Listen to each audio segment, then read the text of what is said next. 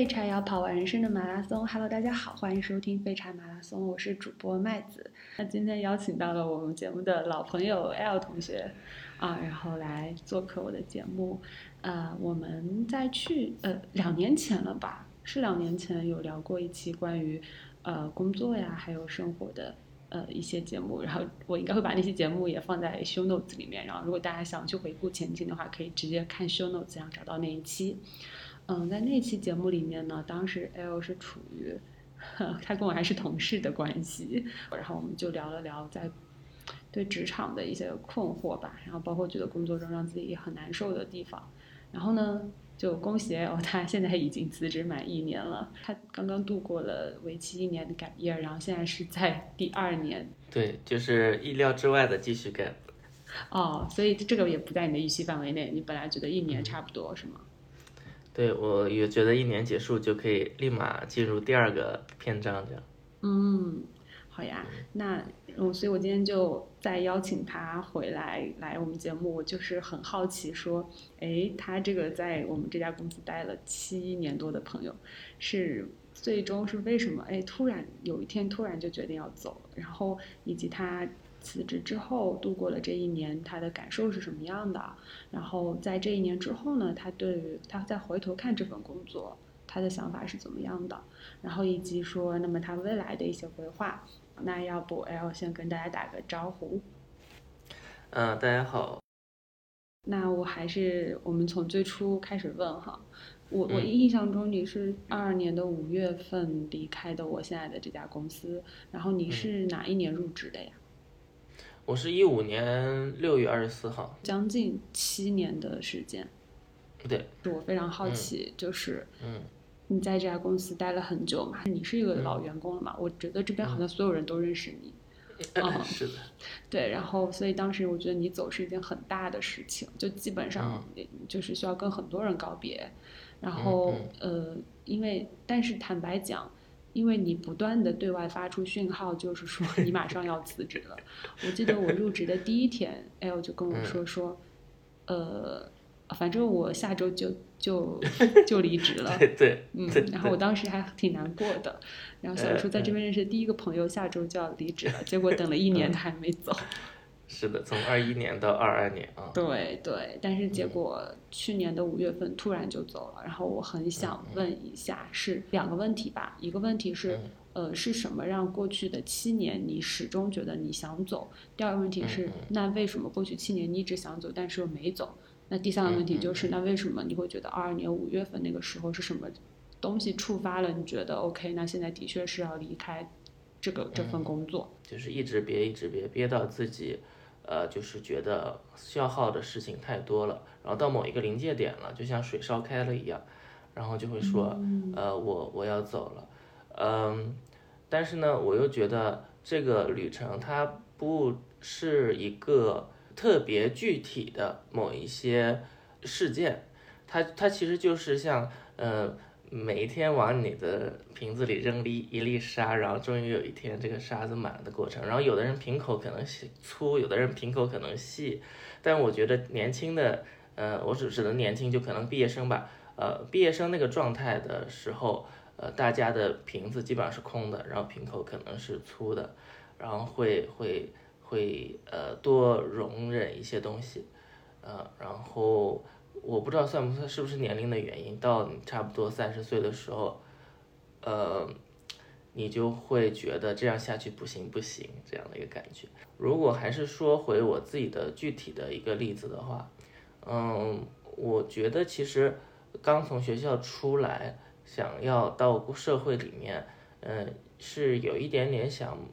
像在社会里寻求一种嗯归属感的，尤其是你现在。所处的这个集体，所以你集体所在的这个氛围就会非常的影响你的一个心情和生存状态。嗯，我刚来的时候，那时候所有的同事也都比我年纪大，呃，我是属于那一批里面最后一个招进来的，后面就停招了两年吧。呃，也有很多前辈就是相当于给我机会带我一起做项目嘛，呃，但是确实就是。没有太多的归属感，呃，感觉嗯，我不知道算不算代沟吧。我天天在忧虑很多事情，然后他们，呃，在想他们自己的一个呃前程吧。具体一点，就是你当时忧虑什么，而你的前辈们他们关心的是什么？嗯，我觉得前辈们更关心的是，比如说一个人他从普经历了最开始的快速发展期，呃，他会想从普通人生成。组长从组长升成总监，从然后职级上从呃普通员工变成专家，就是那个历程会比较呃比较快。然后到二零一五年的时候，实际上它的曲线已经相对已经开始放慢了。那接下来他们可能比如到了总监或者到了组长，下一步就不知道如何发展了。嗯，因为再往上就是什么总 总经理什么之类的，然后要身上要负担的东西就更多，然后更复杂，而且。岗位名额会越来越少，嗯嗯，所以他们就我不知道这样说合不合适，嗯，就是有点像，嗯，炒房炒多了赚了很多钱的人，然后后来房地产市场突然遇冷，他们觉得不行，我要去发展这样的一个愿望吧。然后我我自己的话，主要也是有一点像一个人有很多个导师。然后他们他们年纪都比我大嘛，然后这些导师呢，互相呢又不是很待见对方，嗯，还有些办公室政治，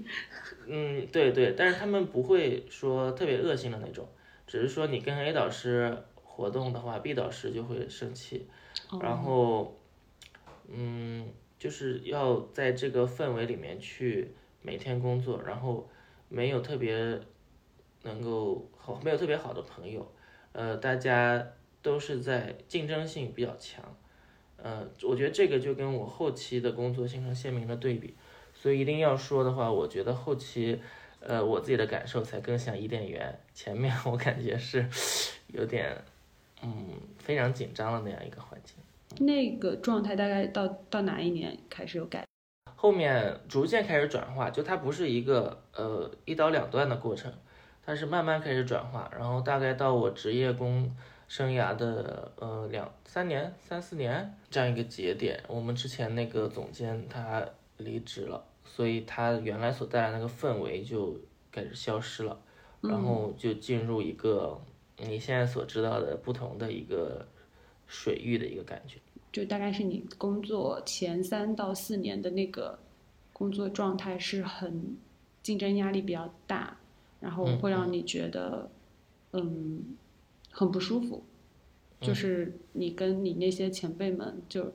本身身边同龄人也少，然后你前辈们他们更多考虑的是如何快速竞争、个人发展。那那个时候你在考虑什么呢？嗯，我我自己那个时候可能还是相对纯粹吧，呃，有一开始想怎么样把项目做好。嗯，怎么样？就是我给自己灌输的之前一个价值观，就是说用户、用户、用户嘛，啊，就是怎么样让用户不要骂我，然后怎么样让他们不要难受，就是有一点像，呃，有点宗教感的那种东西在里面。对，插播一下，我跟 L 都是产品策划，嗯，就是可能外面会更多的叫产品经理这样的一个角色，嗯嗯嗯。是的，然后说句实话，呃，我不是太记得我那个时候，呃，是就是心态是怎么样的。但是因为我，呃，后来的职业生涯中一直有一层阴影，呃的像阴影一样的东西，呃，就是我自己家里面，然后我妈的经济情况不是特别好，然后呃，她一开始好像，呃，要这件事情我一开始就知道。呃，从入职之前我就知道，然后到工作的某一个节点开始，我要去给他提供经济援助了，然后到这个时候开始，他就变成了我，呃，工作不下去，但是必须工作的一个理由。嗯嗯。呃，但是呢，这件事情他是他，他不是刚入职就，呃，我就开始对他做经济援助的，所以相当于类似是第二个小节的一个，呃。一个在考虑的事情，对，嗯嗯，那他就成为你就是第二个阶段重点要考虑的，就是因为你不得不去提供这个支持，所以这份工作的薪水还是比较可观的，那你就会长期的觉得就是有点被困在里面，因为你不得不去做这个事情。但其实如果你觉得没有了这层影响的话，你可能就会离开的更早一点。嗯嗯，是的，是的，因为呃，我按照我自己的呃发展路径来分析，其实呃，比方说我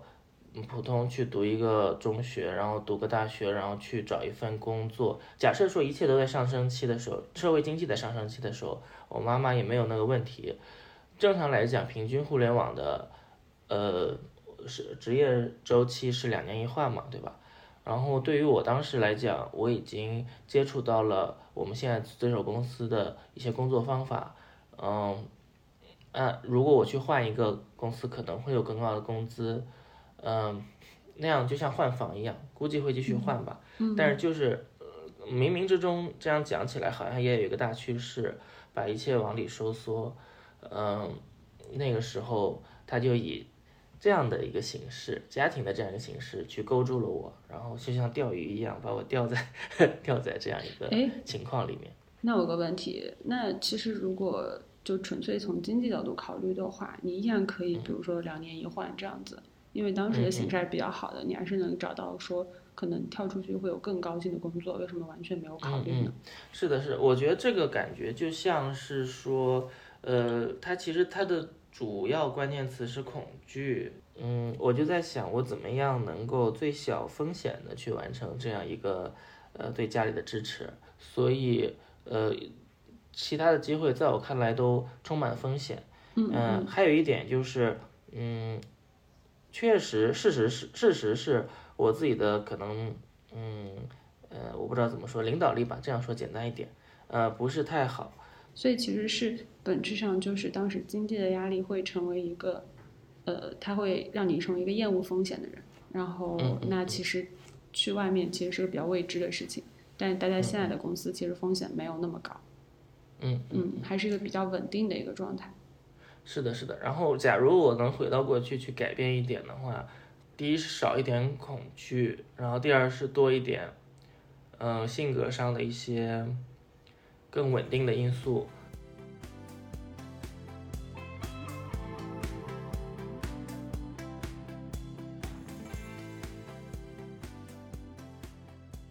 刚才说到这个，呃，我在我一开始工作的一个阶段之后，出现了我家庭的一个经济支援的一个情况。然后，其实我现在去想，我已经。呃，不是很能想得清楚到底是什么时候开始的，但是呢，就刚才这一个间隙，我打开了我的一个账本，然后，呃，我不得不说，它看起来确实是挺密集的，呃，在从二零一六年到二零二零年的期间，一共支援了四十七次，然后从二零一六年开始，一开始只是。给呃两千七千这样，呃，然后第三次开始呢，就是三万一万五两万一万五这样，然后时间间隔大概是每两个月，嗯，所以在二零一六年一年我就给他了九万块钱，是二零一七年我给了他十一次，呃钱，然后总额是三十七万三。然后当时我没有这么多存款嘛，所以我就去，嗯，用什么微粒贷啊之类贷出来的。二零一八年是五十二万，呃，四千。二零一九年我给他是四十九万五千，次数是七次。二零二零年给的是八十五万四百。这样看的话，每年我们假设我们我们平均下来大概是有个八到十次吧，呃。会收到家里的电话，然后就要把自己身上，呃有的钱和呃没有的贷款都要贷出来，然后去给他。我想，嗯，回回顾起来的话，就是当时 每一次出现这种情况的时候，我都会很难受，就是哎呀，又又要背上新的贷款，又要继续工作了，呃，然后呢，不论当时在经历什么，这个钱钱一旦给出去的话，就是不能离职的一个状态。哎，我嗯，想打断一下，所以你嗯，当时其实是贷款去支援你妈妈，对对对，他知道你是一直在贷款支援他吗？他应该是知道的吧？他后来才知道，呃，但是我因为从他是从二零一六年开始要的嘛，那一年就要了嗯九万，然后那时候我才刚工作一年左右，所以我的存款肯定是没有多少，然后，所以我觉得他实际上是知道的吧，这样。嗯嗯。然后，然后我印象特别深刻是第一次贷款的时候，我坐在那个小摇椅上面，然后非常卖力的听那个电话推销员是招行的，我说你这个利息到底怎么算啊？他给我说了一遍，我说听不明白，然后他好像有点说啊这么简单你都听不明白啊，那是第一次吧，嗯。就是我觉得呃直面这种情况，嗯嗯。所以这几年当中，它变成了我留下来的很大的一个理由吧。对一个毕业没多久的人来说，你需要用贷款去去帮家里缓解经济压力，其实自己的压力会是非常非常大的。是的，就是因为我之前在国外读的书嘛，其实也花了家里不少钱，所以当时虽然客观讲会产生经济压力，但是我主观上也把它变成了一种助学贷款的一种概念吧，就是说，那你既然花了这么多学费，那嗯，你去赚了，然后还给人家，好像也说得通吧。所以，嗯，到某一个点为止，我都是觉得好像这是我应该做的。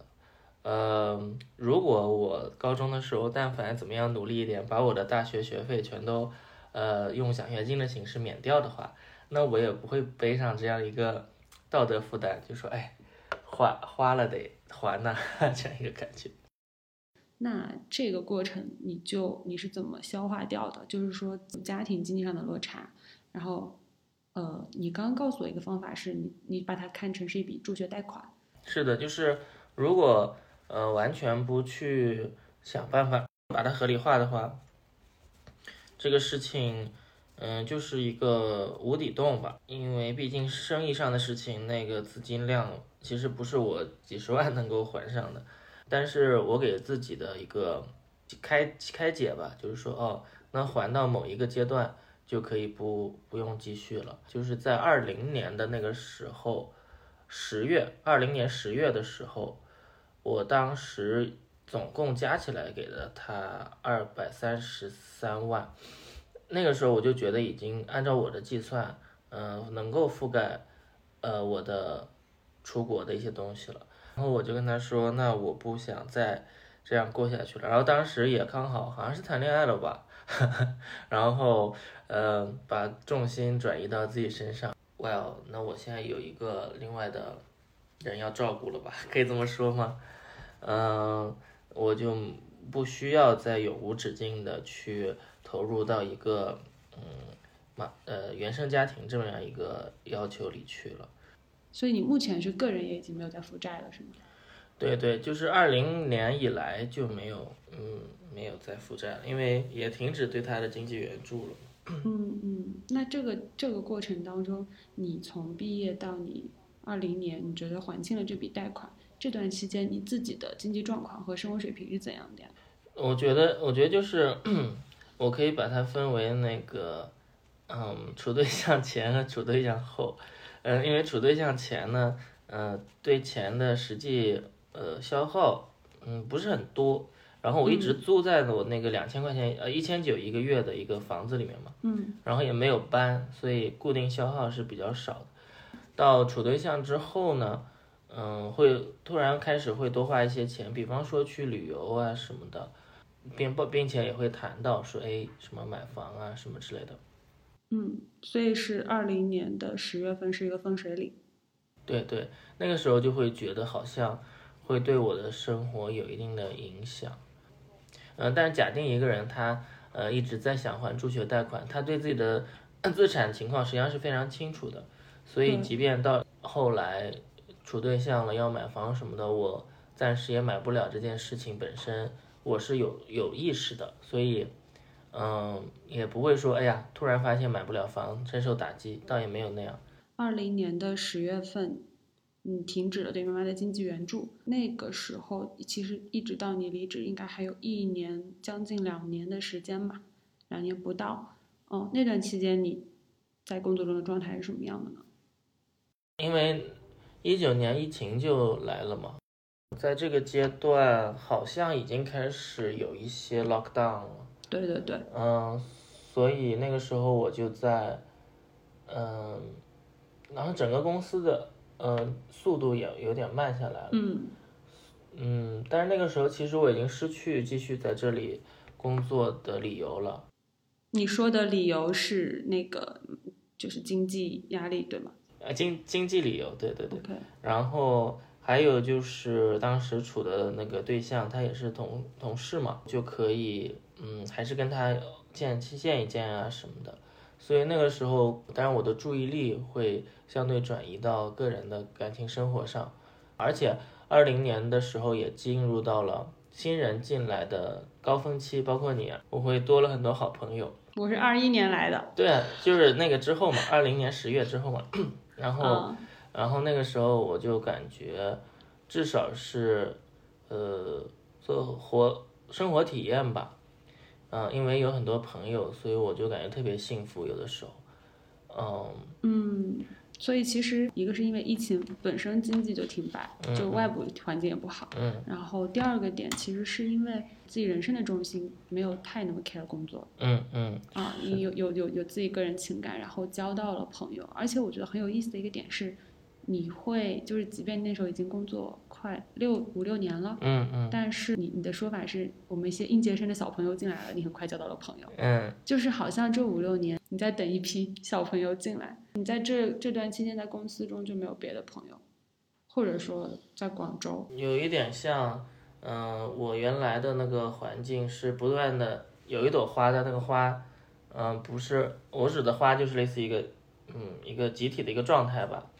嗯、但是它那那那株花不是很健康，然后不断的叶呃花瓣就凋零那个状态，所以你待在那个花，就像小小精灵一样待那个花中间，就是你会感觉不是很好受。后来呢，感觉就是旁边呢突然长出很多小花瓣，也是因为年龄的差距吧，我觉得就是好像基本上完全没有什么利益上的一个这种讨论或者想法，完全没有，就非常纯粹的一个状态。然后我自己觉得后来的朋友们，嗯，真的人都非常好，跟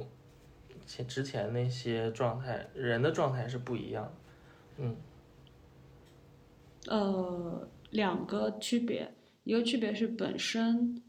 你跟后面的小朋友本身就不会有太多利益上的冲突，这是一个区别。第二个区别，你说到他们人都特别好的好，就是具体是什么？是就跟之前的那些同事的区别在哪里？我比较好奇。嗯，就是可能也是我看的层面不一样吧，就我会觉得之前的嗯人特别复杂，他会想很多东西，然后工作上也嗯不会特别投入，然后后来的朋友们都给我感觉是嗯至少能够有的时候是很纯粹的。去投入工作，然后对朋友也是很真心的，就是这种真实感，让人感觉非常幸福吧。嗯，嗯嗯，对对对，也有可能是因为你跟前人之间有代沟，就是他们非常纯粹的那个状态你错过了。嗯 可能每个人刚进入职场都会有一段非常纯粹的状态。嗯嗯，然后后面可能会变复杂，然后你跟他们的 timing 是没有对上，有没有这种可能？嗯，还是你觉得本身就是人的区别？我觉得，呃，也就是确实每个人都有这样一个阶段，嗯、呃，但是确实，呃，大家的性格和后来的招人的策略也不完全一样，嗯、哦对对，我感觉后来，呃，招招来的呃人气质是不一样的，或者说可可不可有没有可能是代际之间的差距？就八零后跟九零后跟嗯九五后之间本身就有差距，包括现在的 Z 时代，现在都是零零后了招来的，是的，是的，等于是二零年年之后让你留下来的，其实更多是情感层面。友谊，嗯然后爱情嗯这这种层面的，让你就是要留在广州这个城市，嗯然后加上疫情，嗯，哦，那那为什么二二年五月份？哦，是因为疫情结束了嘛，然后呃，分手了嘛？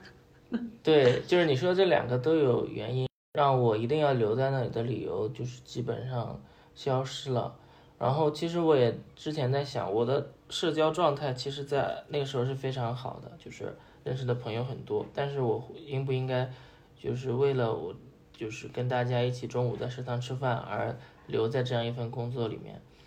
嗯，我觉得不太对吧？就为了工作以外的某一些东西，然后维持住一个很沉重的负担，在那一份工作里面，嗯，就好像这个人开始不呼不太呼吸了那样一个状态。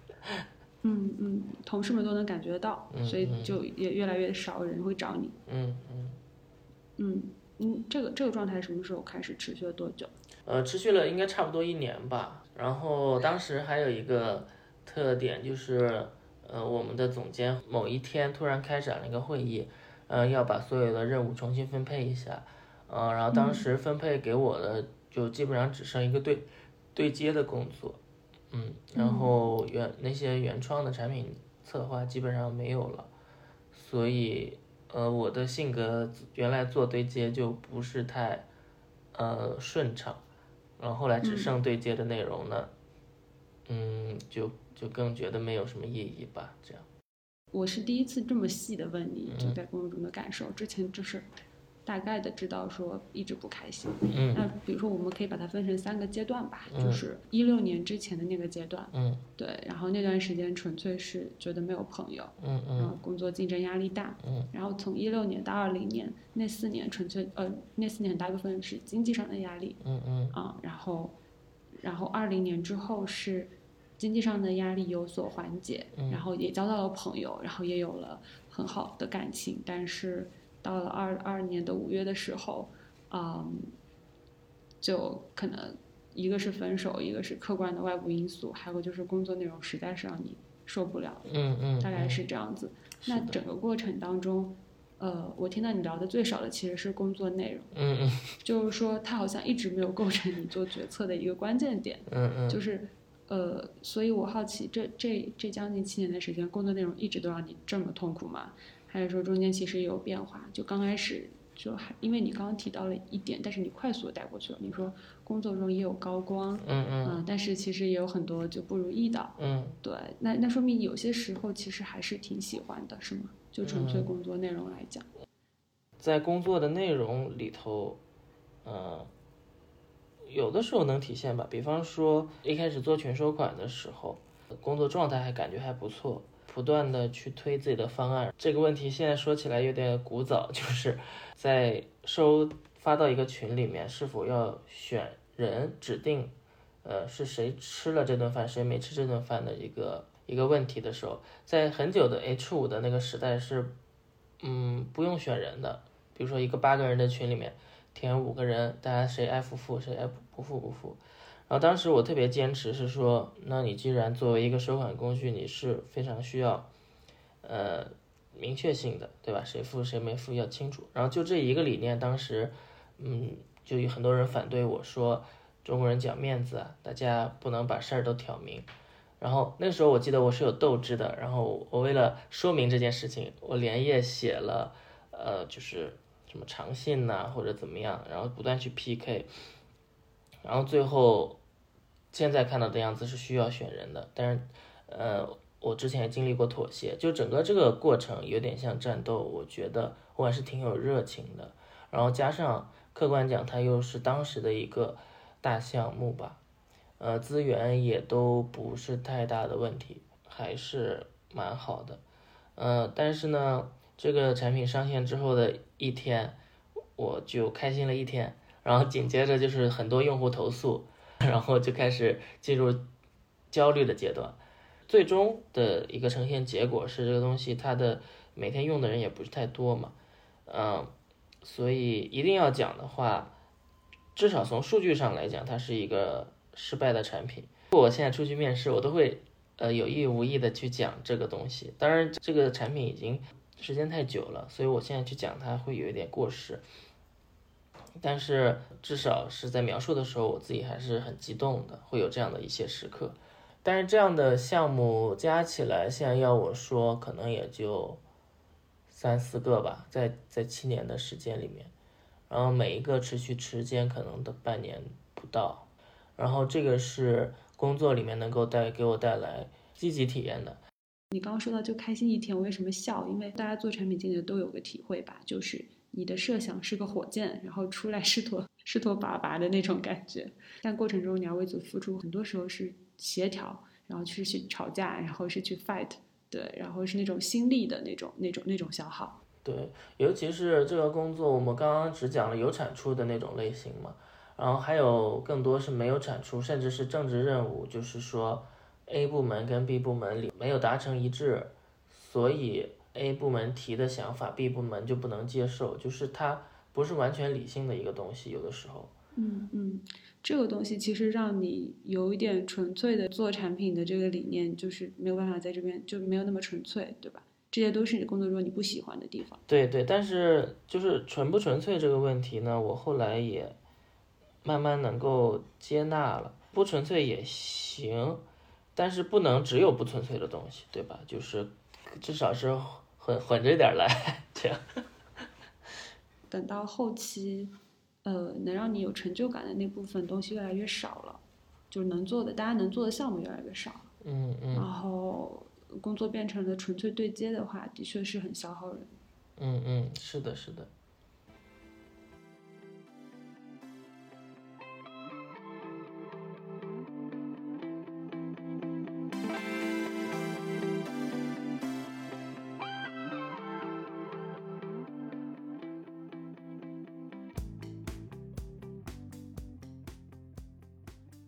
刚才聊到说，其实，在那个阶段，对工作内容的变动本身并不是很满意。那除了工作之外，当时感情生活是怎样的呢？是当时已经准备要结婚了，嗯，当时我就觉得我可以去转变一下，尽量怎么付首付啊，怎么样的，然后甚至我可以去换工作。但是他觉得，我妈妈那个情况就是一个。无底洞嘛，那假设说你，而且他家里其实也有一些情况，嗯，所以他就觉得两个背着无底洞的人没有安全感吧，这样一个感觉。嗯，那你当时难过吗？当时肯定是有难过的，呃时候，呃，但是呢，我又有一点，呃，觉得这个理由确实是，呃，很合理呀。我爸说：“哎，那你上一个结束了，那我，呃，南京这边就是我还有一个认识的，然后那你考虑考虑看看，嗯，所以就进入到现在的生活里面了，嗯。这中间没隔多久吗？嗯，隔了可能半年吧，嗯。所以你二二年五月份决定要走的时候，已经跟现在的伴侣在一起了，是吗？所以他也是你要走的动力之一。呃，对，那个时候已经，呃，确定交往半年了吧？二二年的，呃，五月份。所以你就在五月份的时候提出要走。是的，是的。其实我真正提出的时候是，应该是二一年的十二月份我就已经提了，但是，呃，因为各种，呃，远交接啊，各方面原因，所以跑到了二二年的五月份。你当时的就是提提出离职的时候。你对未来有什么计划吗？就是你有想说你走之后你要去做什么吗？因为我想讲一下为什么会问这个问题。因为每次当我觉得这份工作老娘不想干的时候，下一个问题就会出出现，就是那我去干什么？嗯。然后这也是我很好奇的，就是我觉得东亚的小孩儿，尤其是像我们这种从小就得很认真念书的小孩儿，你一直会有一个下一阶段的目标，但是。我觉得到了社会之后，我有个很强烈的感受，就是我的目标得是很不确定的。嗯，哦，甚至说我会不知道我的目标是什么。嗯，然后每次到我觉得说我不想在这个地方再待下去的时候，我都会冒出那个问题，就是那你要去做什么？嗯嗯嗯。我没有办法回答这个问题，所以这会是会是我现阶段的一个问题。嗯，那有时候我就在想说，那为什么我就不能够允许我什么都不干，就是待着呢？嗯嗯就呃，因为呃，我观察小红书上啊，就就比较火的一些分享 gap year 的东亚人的 gap year，大家 都是目的性很强的。嗯嗯就比如说我 gap 这一年，我就是为了升学校，嗯啊，我就是为了考公，嗯嗯，或者我就是呃为了就是就完善我的 profile，我将来要去做什么。嗯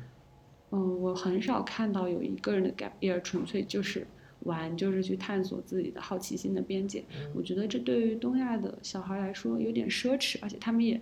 不太敢想象这样的 gap year。嗯但是我我我有时候就会问自己说，那我能不能就接受我下一个阶段是没有目的的，但我也把这个阶段结束呢？嗯我暂时还不能够接受我不带目的的就结束这份工作，嗯所以我就很好奇，你当时要离开的时候，你下一阶段有明确计划了吗？嗯，还是你那时候就已经决定说，呃，没有规划也没关系？就是这就回到了，呃，我们一开始说那问题，就是走的动机和接下来要做什么，它有的时候是累积出来的一个东西。因为我记得我在内网写 过一首诗，就是离职之后我要做不同的人，然后我想说一下，就是我觉得这首诗我特别喜欢，嗯，然后我第一次看到我就特别喜欢，然后你你你要不现场念一下？其实就是在七年的过程当中，不断的积累一些小小的想法，呃，然后这些想法呢会越来越强烈，然后强烈到有一天你觉得你对他们的向往超过了你对现在生活的满意度，嗯，所以那个时候，呃，离职的那一天结束之后，我就基本上可以理解为投入了我写的那首诗所描述的各种愿望当中去了。嗯嗯把我没做过的一些事情都尝试一遍。嗯所以，所以，嗯、也许从功利角度上来说，他们不一定直接能够代表什么经济收益，但是从呃心理的动机来讲，他们也是很强的动机。我有很多愿望，像我的遗愿清单一样，我要去把它们逐个完成。嗯嗯，所以说其实没有一个非常明确的要一定要去做的事情，但是却有一系列其实一直想去尝试，但是因为时间没有机会去尝试的事情。我找到了你说的那一首，应该叫做《我羡慕》，你想现在念一下吗？可以，我羡慕，最后修改于二零二一年六月二十一号。我羡慕早起晨练的老大爷，操场上运动的大学生，舞台上的脱口秀演员，年轻的话剧艺术家，网络小说的作者，一沾枕头就睡着的女孩，夜里牵手散步的情侣，天天游泳的体育生。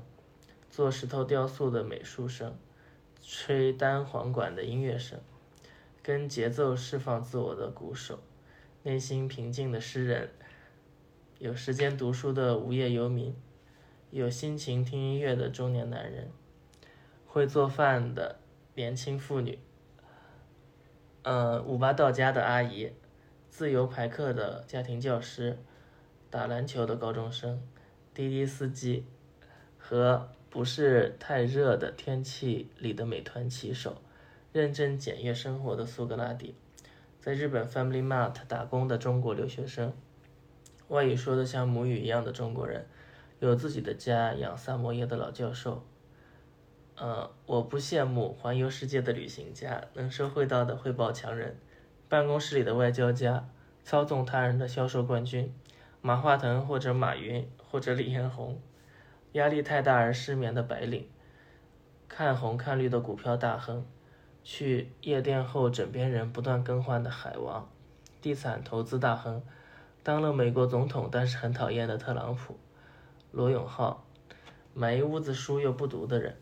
不停刷抖音的青年，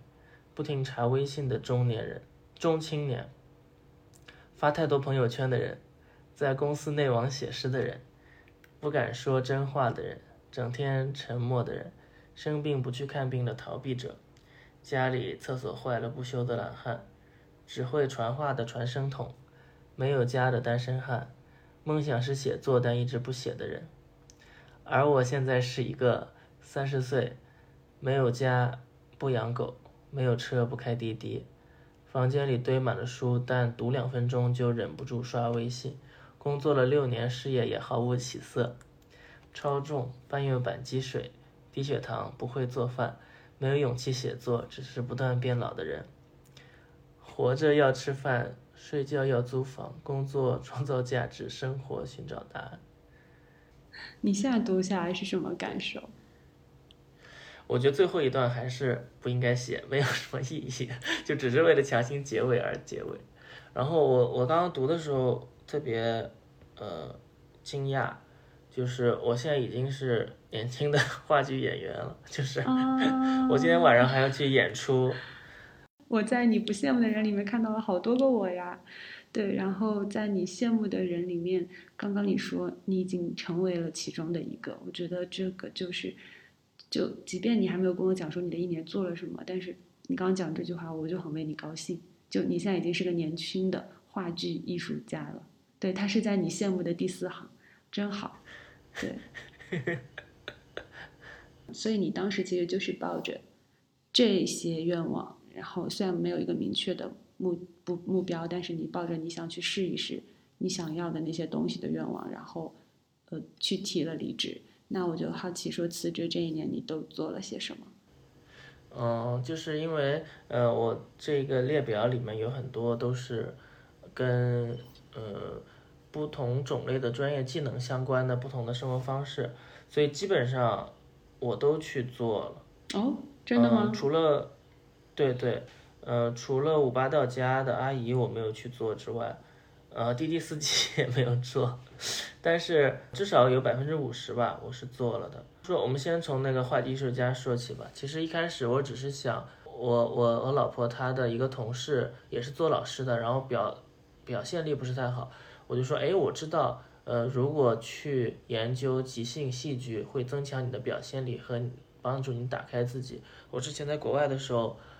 呃，有有看过，然后不知道南京有没有，帮他查一下。然后帮他查了之后呢，他没去，我自己去了。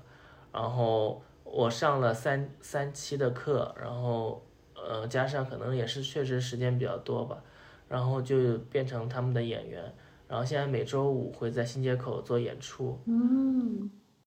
你们是在新街口哪里哪里表演？听众如果有在新街口的可以去看的。叫拱廊书店的一个，算是一个自习室吧。所以是在一个书店空间里面做义演是吗？是要收费的，五十五十八块，三十八块钱一个人，呃，但是他呃演出本身是没有演出费的，呃，对，而且我演的不是特别好，我只是呃字面上完成了我的这样一个目标，但是实际上，嗯，就是演的不是很稳定吧，现在至少是这样啊。哎，但是但是才一年嘛，大有可为啊，年轻人。这个。嗯，对但，就是单纯从这个身份来讲呢，我我自己的预期是，接下来我现在在找工作嘛，接下来就很很快他就他的是就会结束了，然后我就会进入下一个阶段。呃，不过在讲下一个阶段之前呢，这里面这个列表里面还有实现的，就是我去学了蝶泳，然后我现在蝶泳我自己感觉还不错。哇，你学了蝶泳，你是我身边第一个学蝶泳的，我觉得蝶泳好难。嗯，挺累的，就是。天天游泳的体育生，OK。对，OK。然后还有内心平静的诗人，明天晚上我要再去上那个诗歌课。虽然我写的不好吧，但是我觉得确实，呃，诗歌给我带来了一些，我觉得算是平静吧。嗯，这样，当然也是 gap 带来的了。嗯，主要是不工作带来的。呃对。嗯，然后我现在也确实是有时间读书的无业游民。有心情听音乐的中年男人，这个这个听的听音乐听的相对少，但哦，但是我会弹唱，嗯，对，所以有心情弹唱音乐的中年男人，所以基本上我觉得这一首诗可以概括我今年做了什么，这样。嗯，就是二一年的 L 所羡慕的那些人，你通过 Gap Year 然后去实现了其中。很多你想做的事情，是的，是的。你写下你不羡慕的那些人里面，其实他每一个都是你在生活中见到的具体的人吧，就是是有对背后是有所指的吧。我觉得有些应该也是你自己吧。是的，是的。我刚看你读的时候想说，哎呀，我就是那个，呃，压力太大失眠的白领，呃呃，买一屋子书又不读的人，呃，不停查微信的中青年，发太多朋友圈的人，不敢说真话的人，生病不去看的逃避者，嗯嗯，梦想是写作但一直不写的人。嗯，你 刚念的时候我就觉得。振聋发聩，我就想说，哎呀，快别念了那种感觉。你离职了之后没有一个明确的规划，那你做的第一件事情是什么？它大概是怎样的一个时间线呢？虽然看上去它是，呃，不连贯的，但是确实是我从，呃，呃，广州回到南京之后，嗯，呃，基本上立即开始着手做这些事情，呃，比方说有一个。呃，我我还在线上读了一个软件工程硕士嘛，嗯，所以那个课是没有停的。然后那个课其实每周都会有作业、课程视频要看，所以那个节奏是相对稳定的。然后在那个节奏所占据的时间之外，我会每周安排几个固定的课程，像健身课啊什么的，所以就已经开始运转起来了。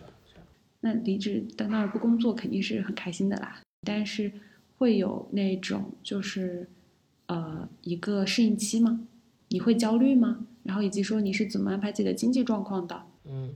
其实，呃，因为我给自己设定了一年的一个心理时间嘛，所以在这一年内我是完全不焦虑的，就是觉得我都工作七年了，你给我 一点休息啊，顺理成章。你告诉自己说这一年我就休息了，你就可以立刻不焦虑了吗？这么简单吗？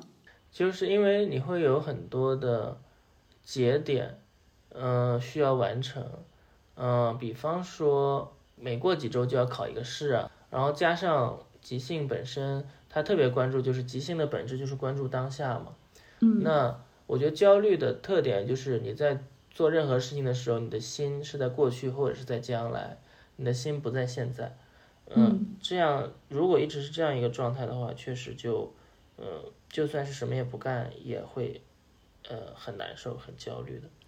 呃，它是一个概呃后来的一个总结，就是你回看过去的那些时候，其实都是因为它有短暂的小目标，比方说考试了，然后比方说呃我要刚回来的时候要租房，然后租房呃租完了又要，比如说呃老婆要上班啊找工作，她要去太原。然后我们又要，比如说领结婚证、办婚礼，然后度蜜月，就是它就像工作里的一个个小项目一样，就像你工作的时候，就是月报吧或者怎么样，你会去看那些。把这一年分成小的点去认真去过它的时候，反而不会焦虑。嗯嗯，是的，是的，就是确实你去感受那一个那一天，哪怕你过得很糟糕，比方说有的时候我也会觉得我一天什么也没干，但是这也是一个。经验，我觉得就像之前工作每一天累积的那种经验一样，现在呢就是在累积一种 gap 经验，累积到一个值了之后，你就会说，嗯，这样 gap 是可以的，这样 gap 是不行的，甚至得出一个结论说 gap 是可以还是不行的。嗯，就是，嗯，我现在的结论偏向于是说，呃，完全的 gap 是没有太大必要的，最好是能够达到一个均衡，有点像 gap half day 那种感觉。呃，这个均衡指的是，比如说你是有具体的项目要去完成，哪怕还是不赚钱的纯粹兴趣爱好的个人项目。我我说的均衡是指 gap 的这种心态，呃，结合了某种工作的状态，也就是说你半天在工作，然后另外半天就是 gap 那种感觉。听起来其实就是说，其实可以过一种不怎么卷的工作生活。对对，因为很难。我有的人他说一年完全投入工作，另外一年 gap，然后再完全投入工作再 gap，这样不论是经济上还是怎么样，都无法持续嘛。嗯，所以说不平衡是指，他这样可能会让你的经济状况长远的看进入一个不好的境地。嗯，那一个好的状态，我觉得应该是有稳定的收入，也能够每一天至少有半天是 gap 的。这一年其实是完全没有在工作的，然后你过了这一年之后，你的结论是这其实这个是，比如说一年是可行的，但长久是不可行的。嗯嗯。那你现在有找到你刚刚所说的达到这种平衡的可行的方法吗？因为我觉得听起来非常的有点不切实际。对，我觉得我可以先拆分一下，就是其实，在 gap 的这个体验当中呢，会出现有一种情况，就叫做无效休息。有的时候有效休息是指你非常累了，你去休息，我觉得那样是对的，是没问题的。但是就是出现这种无效休息的时候，我就特别希望自己能够进入一种，呃，有点像工作的状态，只是它不赚钱。然后这个工作状态就是做你认为有意义的事情，让你自己有发展，你也有作品产出的工作。我觉得是在 gap 的这个过程中。呃，感受到很重要的。那如果你纯粹只是在呃休息，而没有做这部分写创作类的工作的话，呃，那我觉得就是不对的。我觉得理想的状态是你的工作和志趣都能够往前走，然后你自己的基础休息也能得到保障。这样一个硬要说的话，可能是三个元素的一个平衡。但是我觉得，就如果我回到一年前，我跟自己讲这个，我会觉得捉摸不到这个抓手。就是即便我知道有一个概念是这样的，我也无法达成。嗯嗯嗯，是因为能够承载我志趣和嗯个人休息的东西尚不存在。嗯嗯，所以你。无法凭空达成这样的一个东西。我明白你的意思，就是即便你 gap 了一年的结论是你可能还是，就比如说你说你要回去继续工作了，你在找工作，但也必须得先有这一年的阶段，你才知道说你怎样达成那个在工作中同时追求自己的志趣、做创造性的自己的事情，以及休息也能休息好的一个状态，你可能更能摸到要怎么去操作，因为很多时候，嗯，这个概念其实。没有那么新奇，但很多人做不到，就是因为他们不知道要怎么做。我一天中，我所有的精力跟注意力都在工作上，然后我都没有精力去休息和创作了。那我可以问一下，说那这一年你找到了如何休息和如何创作的钥匙吗？就是，嗯，对你来说，它是一个自然的过程，还是说你也经过了一些训练？我觉得，嗯，其实我现在还没有完全的。能够做到那个刹车嘛？就是因为确实像你说的，我是通过 gap 来达成刹车，从而能够在智趣和休息上得到一些发展。那，嗯，如果我接下来的一份工作，它确实也是每天叫我工作到十点，我觉得我恐怕也无法完成这样的平平衡。对。那我想问一下。就在这一年，你体验了那么多的体验，就你从中选出了你将来还会继续去做的，就是戏剧。我其实写了五个 P，是我的一个接下来的一个呃，我觉得日常吧。然后第一个就是 physique，呃，就是身体管理吧。嗯。然后还有个就是 performing arts，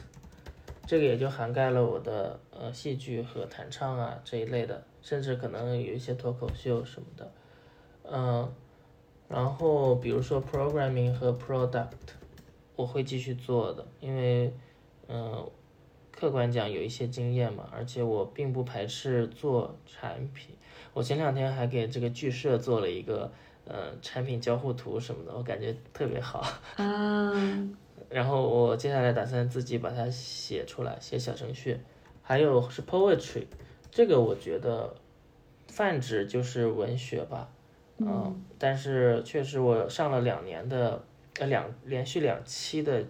呃诗歌课，我开始能够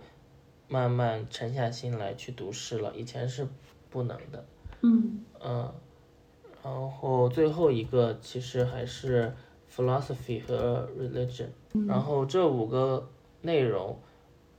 我觉得基本上就是。我希望接下来一个阶段去维持的一个平衡状态的一个蓝图吧。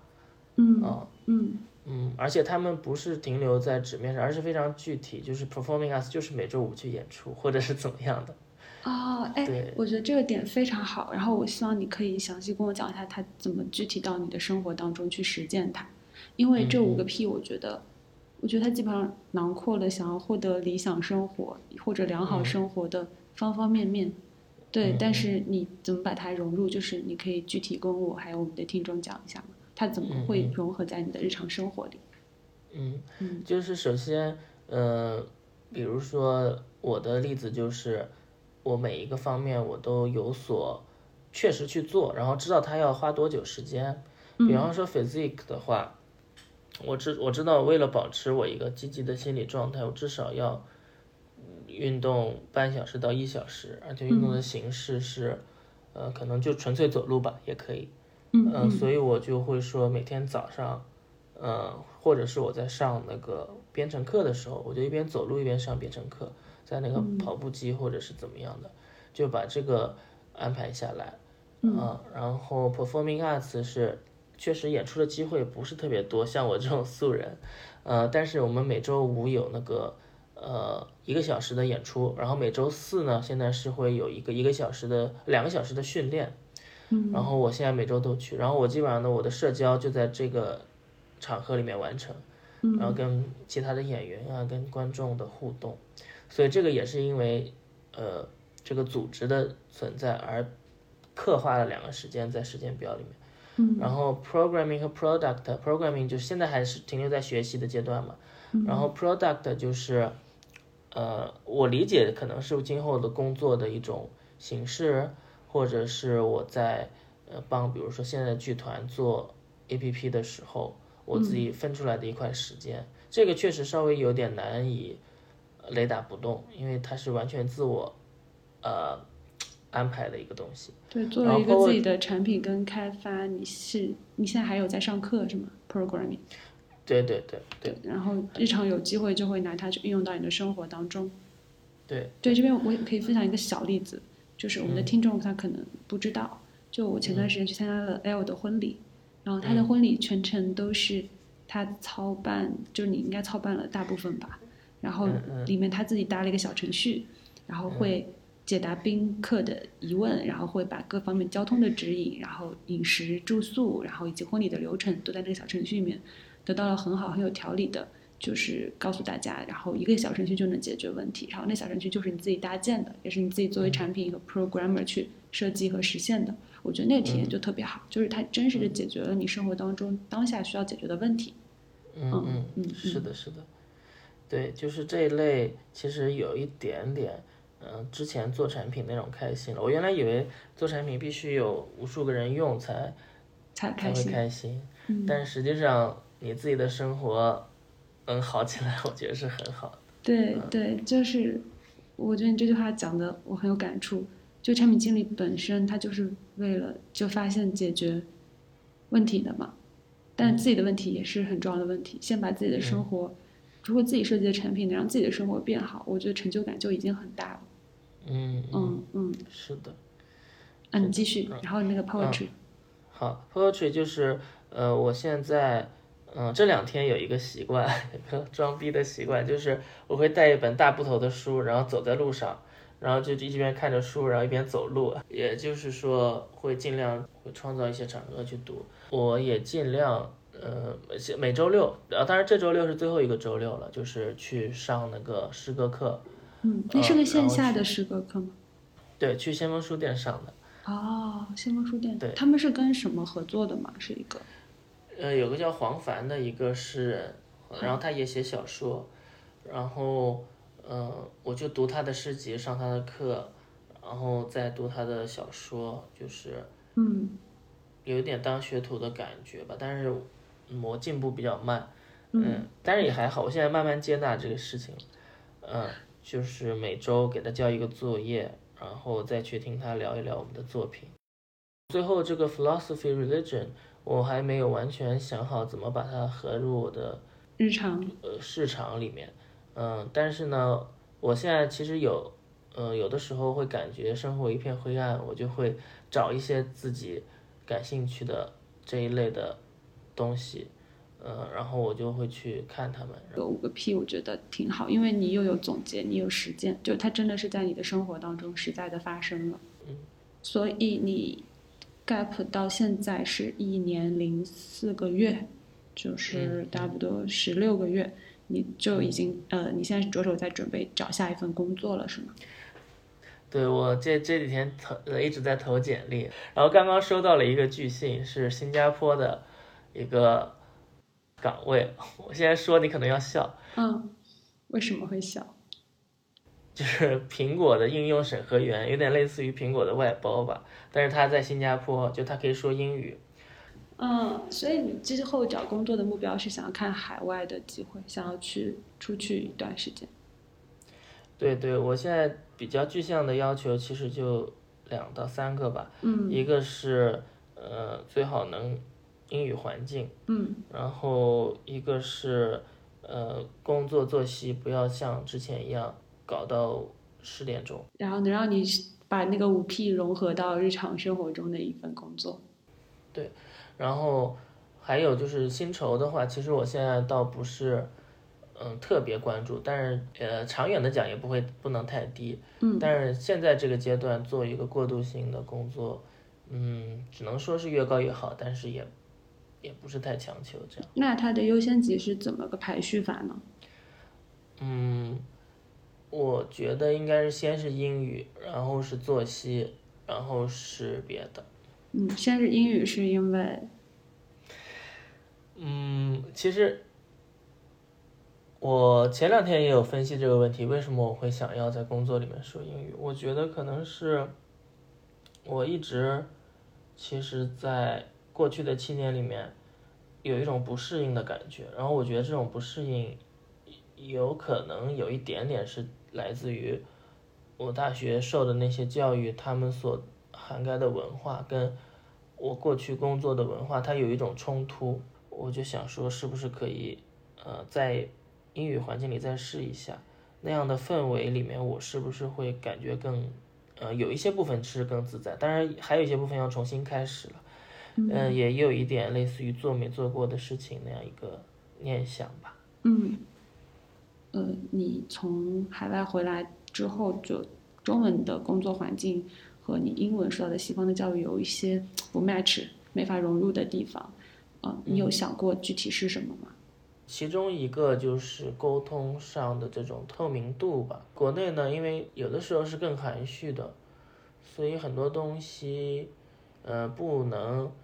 呃非黑即白，就是它会有很多灰色的地带。然后在灰色地带里面，你甚至不能描述，你不能说，你不能评论，这种有想法但是不能说的这样一个压抑感是应该是存在的。两年前跟你聊这个天的时候，很多时候咱们两个都挺不知道要怎么说的，就是也不清楚说自己的生活的秩序是什么样的。然后今天你告诉我说，你有一个五 P 的框架，而且它融入了你的日常生活中。我觉得 gap year 能找到自己想要做的五个事情，并且把它融入到你的 routine 里面就很不容易了。对，但是对于能不能找到一份工作，它同时满足。呃，你刚刚说的三点要求就是外语环境，呃，然后好的作息能容能容纳你的五 P 框架的，然后以及说就是薪水也要能过得去，就好像听起来也不容易，但是还是感觉挺积极的。就是你就像你说的，慢慢来嘛，一步步来嘛。至少你现在会比我两年以前跟你聊天的时候觉得确定感不少，然后呃没有那么焦虑。我今天视频一看你，我就觉得，啊，这就是不工作一年多的人，整个人就气色特别好，然后显得我特别的暗淡无光。如果我们的听友，包括我自己，也在考虑 gap year 的话，你觉得在 gap year 之前必须要考虑清楚的事情，或者说做的准备是什么？然后以及呃，你有什么建议？我觉得其实最重要的就是，呃，gap 的时候的经济基础。其实我觉得这个是 gap 的底气的来源。如但凡我之前呃经济上出一点问题，第一我婚不一定能结，然后第二家人会说你又没有存款，你怎么支持啊？所以我觉得这个是最重要的。其实有了这个条件之后，呃，再加上评估接下来一份工作你的呃把握程度，其实我觉得就这两个东西考虑好就行了。我呢是属于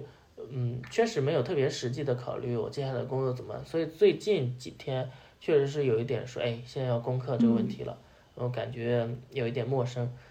所以回到那个问题，就是经济基础和 gap 之后怎么办？这两个搞好了之后就可以。那我这边就没有什么别的问题，你有啥想问我的吗？或者你有啥特别想说但我还没有问到的吗？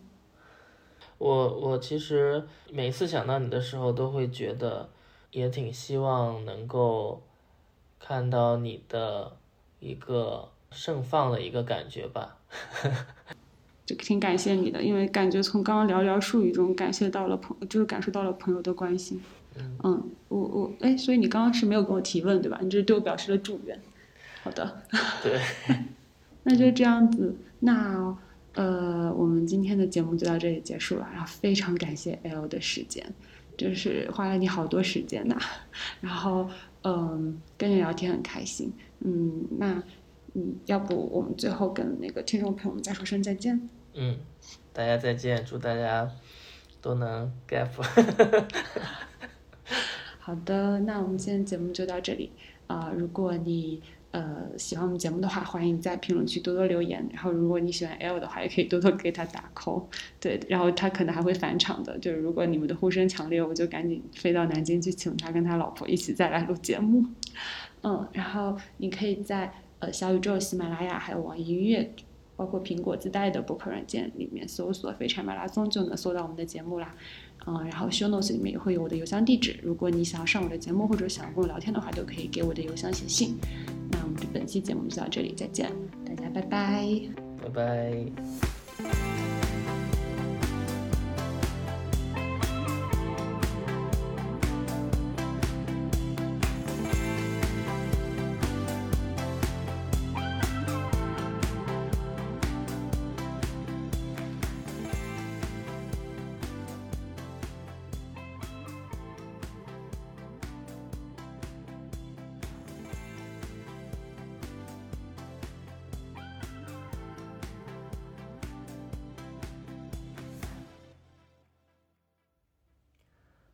职之后，我想成为不同的人。After I quit my job, I want to be a different person. To be a serious writer of short stories who never goofs off. To be an old gentleman who works out early in the morning. To be a pianist who is not afraid of the black keys. To be a worm that eats away my hoarded books to be a more hardworking typewriter for my graduate school application, to be less than 25 again, to be, in the way I have never achieved, a fortress of muscle that protects me from my cowardly nature, to be an island without a telephone tower and a lighthouse for my readers, who can at least get a sense of relief or fascination. To be an Olympic pool in Los Angeles when dark emotions come to ask for payment and defend my spirits with clear water and sunshine. But I don't have a student ID, so I'm not allowed, I can't enter the pool that I created for myself. To be a young 18 years old again but less afraid of the gun, the violence, the poverty, and lack of funds. To be a concert hall of garage band a Mac, and every instrument I know, for the dying potential and echoes in my heart. To be, for me, a therapist, a friend, a lover, whispering good night. To go beyond time and be a primitive archer sitting by the sea and on the mountains, fit for another battle to get sacrifice for the gods. To be an amulet to safeguard everything that is worth protecting. Blue earth, blood in the veins, green grass, with animals playing, living, and creating. To be the sky, the soil, the warm, soft wool